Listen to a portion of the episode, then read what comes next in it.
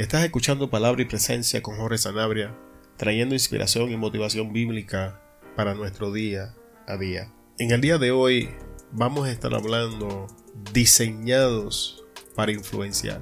Y aunque no voy a estar mencionando bases bíblicas en específico, sí vamos a estar hablando de dos historias bíblicas. La primera la vas a encontrar en el libro de Esther y vamos a hablar de la relación entre Mardoqueo y Esther. Y la segunda la vas a encontrar en primera, primera y segunda de Samuel, que es la relación entre David y Saúl. Y antes de entrar a la enseñanza, vamos a orar.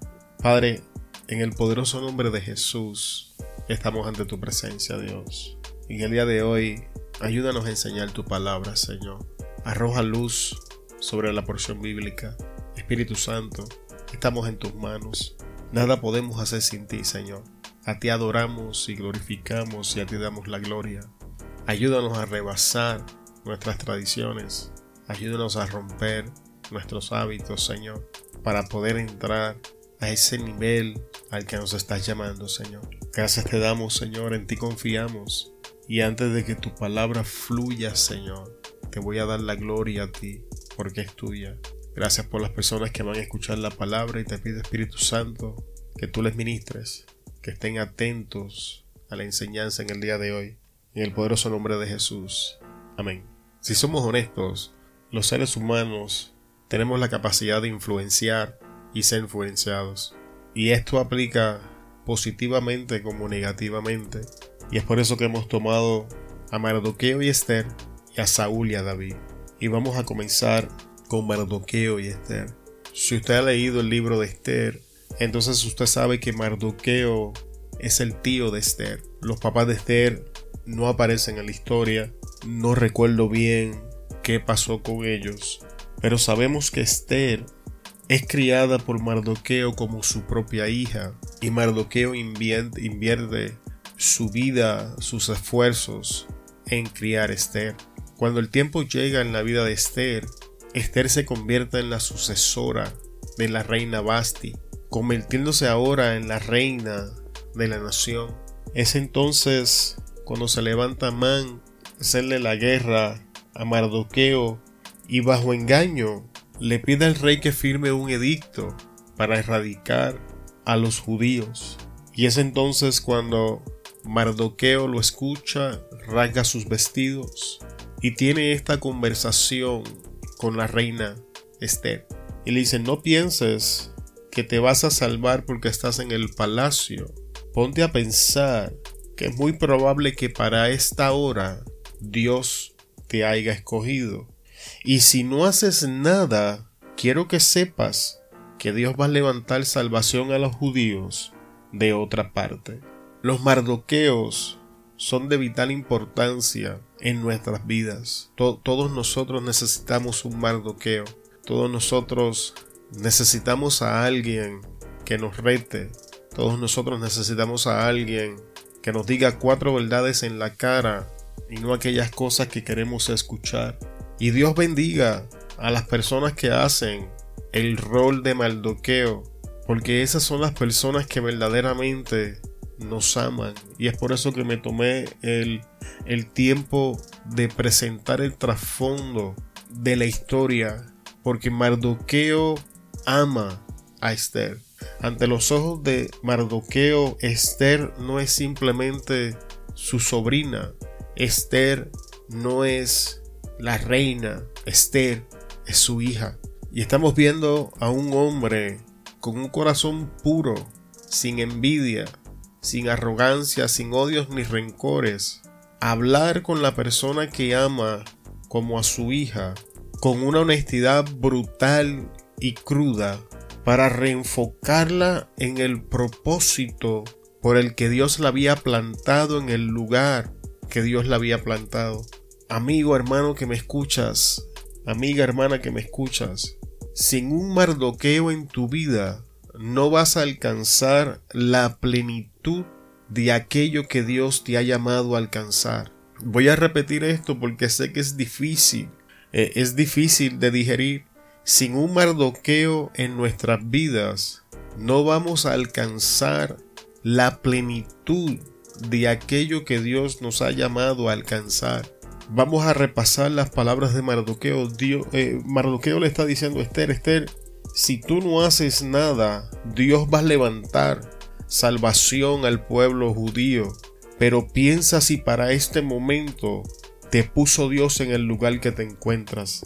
Mardoqueo estaba retando a Esther a tomar una decisión sin precedentes. Mardoqueo estaba retando a Esther a hacer algo donde la reina anterior había fracasado. Mardoqueo estaba retando a Esther a romper los esquemas, a romper las tradiciones, a sobrepasar las cosas establecidas como normal. Los maldoqueos en nuestra vida van a ser exactamente lo mismo. Mientras todos vienen y te dan un abrazo y te dicen qué bien te va, qué buena está la cosa, qué tremenda predicación. Los mardoqueos se van a levantar a señalar debilidades. Los mardoqueos se van a levantar a retarte en tu propósito, no porque sientan envidia, no porque quieran tu lugar, sino porque quieren que alcances la plenitud que Dios ha preparado para ti. Y con toda honestidad, estamos viviendo en un tiempo donde la gente no quiere mardoqueos. Estamos viviendo en una generación donde las personas no quieren ser retadas, donde las personas se ofenden con extrema facilidad, donde hemos aprendido la etiqueta social y nos hemos convertido en hipócritas. Y en este día, con toda honestidad, le exhorto a que abrace a su mardoqueo, pues yo le aseguro que Dios ha plantado un mardoqueo en su vida, a que le escuche, a que acepte el reto, que trascienda por encima de sus hábitos, que pase por encima de su rutina, que quebrante sus tradiciones y que entre a la plenitud de lo que Dios le está llamando. Y si usted es el maldoqueo de alguien más, no desista, no se detenga. Si tiene que hacer el rol del malo por un tiempo, hágalo, pero no permita que esta persona se quede estancada por debajo del potencial que tiene. Rétele, porque cuando pase el tiempo, esta persona se lo va a agradecer. Ahora Vamos a pasar a la próxima relación en la enseñanza del día de hoy. Vamos a hablar de Saúl y de David. Vamos a hacer una pequeña recapitulación de la historia. Sabemos que la nación de Israel pide rey, a Samuel le desagrada, va ante la presencia de Dios. Dios le dice, no te han desechado a ti, me desechen a mí, dale lo que quieren. Aquí están las cosas que va a pasar con el rey. Dios escoge a Saúl como rey. Saúl por su falta de carácter cede ante la presencia social, escogiendo la gloria de los hombres por encima de la gloria de Dios, escogiendo ceder ante la presión social por encima de obedecer a Dios. Dios lo desecha. Cuando Samuel está llorando por esto, Dios le dice, ¿hasta cuándo vas a estar llorando por lo que yo deseché? Levántate, ve a la casa de Isaí, porque de sus hijos me he provisto el próximo rey. Llega David, Samuel lo unge y comienza el proceso en la vida de David. Una vez David es ungido y el espíritu de Jehová abandona a Saúl para irse con David y el espíritu inmundo comienza a atormentar a, Saúl, perdón. David, el, el don de David le da acceso al palacio porque David tocaba el arpa.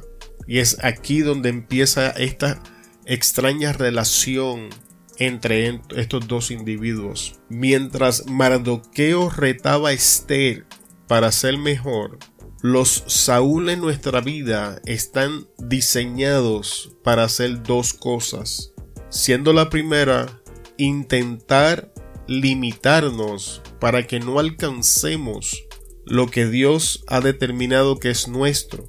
Y siendo la segunda, presentar un ejemplo vivo de aquellas cosas en las que nosotros no nos debemos convertir. Recordemos que David nunca había estado en el palacio. David jamás se había envuelto en la realeza. David es, es, un hombre de campo, el hijo menor de la casa que se encargaba de pastorear las ovejas. Así que a través de Samuel, a través de Saúl, Dios le presenta a David esta, esta nueva vida que va a ser su vida. a, través de Saúl van a ser esas primeras experiencias en aquello que va a ser nuestro llamado. David era el próximo rey, así que Dios lo pone en contacto con el rey actual a quien él va a sustituir. Y cuando Saúl se da cuenta de esto, decide exterminar a David, lo ve como una amenaza. Y entonces Saúl, en vez de demostrarle a David cómo un rey debería comportarse, comienza a enseñarle a David cómo un rey no debía comportarse. Y esto es importante que lo entendamos, porque todos nosotros vamos a ser el Saúl de alguien. Le vamos a enseñar a esta persona cómo debe comportarse, cómo han de hacer las cosas, o vamos a ser el ejemplo de lo que esta persona no se quiere convertir. La diferencia la van a ser nuestras inseguridades. La diferencia la va a ser la naturaleza de nuestro corazón, la fuente de nuestros pensamientos. Lo que impulsaba a Saúl a perseguir a David en la manera que lo perseguía era su inseguridad, porque Saúl sabía y reconocía que David era el próximo rey. En este día, en esta corta exhortación, está diseñada para que usted medite, porque todos y cada uno de nosotros vamos a jugar uno de estos roles en la vida de nuestro camino, en nuestro caminar para alcanzar aquello que Dios desde antes de la fundación del mundo preparó para nosotros. Vamos a influenciar y a ser influenciados por otras personas. La pregunta es, ¿vamos a ser el Mardoqueo que reta a Esther? ¿O vamos a ser la Esther que acepta el reto y que ponemos todo en la línea para alcanzar la plenitud de lo que Dios nos ha llamado? ¿O vamos a ser el Saúl que debió haberle enseñado a David todo lo que él necesitaba para que David entrara con preparación y la imagen correcta de un rey? ¿O le vamos a modelar a esta persona todo lo que ella no se quiere convertir? Y a modo de testimonio, mi papá era mi Saúl. Mi papá me enseñó con sus acciones la clase de hombre en la que yo no me quería convertir. Mi papá en el tiempo que me criaba porque ya cuando envejeció él hizo cambios en su conducta. Pero en el tiempo que me estaba criando, mi papá era un alcohólico y era un hombre abusivo. Se emborrachaba durante las noches y una vez estaba borracho, le pegaba a mi mamá y cuando terminaba con ella me pegó a mí. Y él se convirtió en el ejemplo de lo que yo no quería hacer en la vida. Él se convirtió en el ejemplo de la clase de hombre que yo no quería ser. Así que no, no apliques estas enseñanzas solamente para tu vida espiritual, porque esto aplica para todos los aspectos en la vida.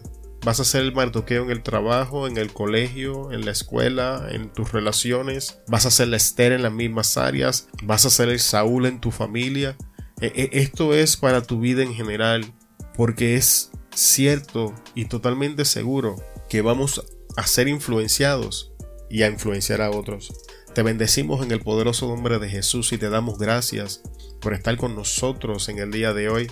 Y ya que has llegado hasta esta parte de la enseñanza, queremos hablarte del primer, de nuestro primer libro Caminando con el Dios Bíblico.